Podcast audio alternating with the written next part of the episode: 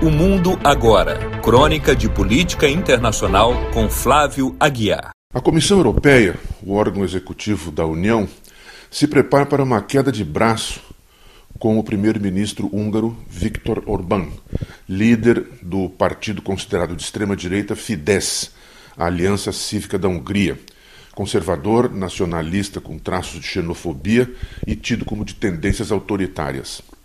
Recentemente, o parlamento húngaro aprovou uma lei que proíbe qualquer menção a temas ligados à homossexualidade e conexos para menores de 18 anos. Entre esses temas está, por exemplo, qualquer menção à possibilidade de troca de gênero. A lei definida pelos seus defensores como de proteção à infância e à juventude foi imediatamente condenada pela presidenta da comissão, Ursula von der Leyen, como discriminatória das pessoas LGBTQIA e um atentado aos princípios dos direitos humanos, uma das pedras fundamentais da União Europeia. A partir daí, o confronto se desenhou com cores cada vez mais fortes.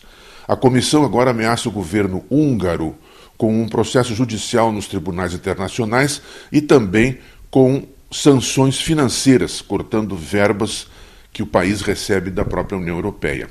Orbán, que tem o apoio de outros partidos conservadores, como o Partido do Direito e da Justiça da Polônia, logo rechaçou as acusações da comissão como discriminatórias em relação ao seu país.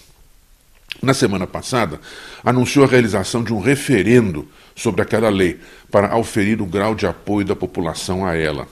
Ainda não definiu a data para o referendo, mas apresentou algumas das perguntas a serem feitas. O mínimo que se pode dizer é que a formulação de algumas é escorregadia e capciosa, como esta. Se os húngaros aceitam que nas escolas, cito, se fale em sexualidade com seus filhos sem o seu consentimento. Ou esta, se pode haver apresentação para os menores de conteúdo na mídia de caráter sexual que afete o seu desenvolvimento. São perguntas formuladas de modo genérico, o que pode ajudar a distorcer o resultado em favor do governo, porque ele vai pedir que os húngaros respondam não a tudo isso. No fundo, a Comissão e outras autoridades da União Europeia estão colhendo o que ajudaram a semear no passado, sobretudo por omissão. Quando um partido considerado radical de esquerda, Siriza, liderado por Alexis Tsipras, assumiu o governo da Grécia em 2015 e ameaçou romper com as políticas de austeridade financeira, que são hegemônicas na União até hoje, inclusive, a reação das lideranças europeias com a chanceler Angela Merkel e seu então ministro das Finanças Wolfgang Schäuble à frente foi imediata e contundente.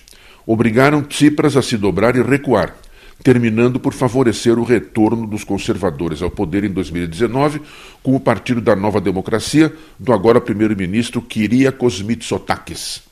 Já com a extrema-direita, o comportamento das principais lideranças europeias e da União foi quase sempre mais tolerante, embora não faltassem desavenças baseadas em acusações de que os radicais conservadores atentavam seguidamente contra a democracia, afrontando o princípio da independência dos três poderes, particularmente o judiciário, e a liberdade de expressão e também de liberdade de imprensa, como no caso da Polônia e outra vez da Hungria. Também houve enfrentamentos no campo dos direitos humanos, sobre o tratamento a ser concedido para imigrantes e refugiados.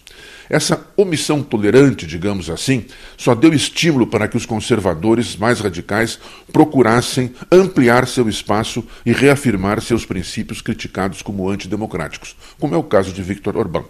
No começo de julho, vários líderes da extrema-direita, liderados pela francesa Marine Le Pen, lançaram um documento comum anunciando a intenção de criar uma frente comum no Parlamento Europeu.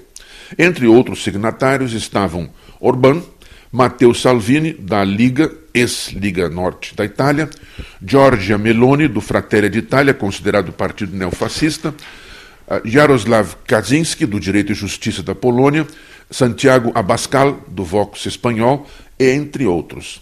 Na mídia europeia, em grande parte, paira uma tendência de minimizar o poder de fogo da extrema-direita. Muitos comentários logo apontaram a ausência nas assinaturas de pesos pesados dessa tendência, como por exemplo o Alternative für Deutschland, da Alemanha, preocupado com sua imagem para as eleições de setembro em seu país. Ou ressaltaram a dificuldade de união da extrema-direita europeia em relação a alguns temas. Por exemplo, Le Pen e Salvini favorecem uma maior aproximação com o líder russo, Vladimir Putin. Já os partidos da Escandinávia e os bálticos rejeitam essa aproximação. Entretanto, não se pode subestimar a importância dessa declaração, que, além de reforçar a posição de Orban, Orbán em sua disputa com a Comissão Europeia e outras lideranças liberais do continente, fortalece também Marine Le Pen, hoje a principal desafiante do presidente Emmanuel Macron nas eleições francesas previstas para o ano que vem.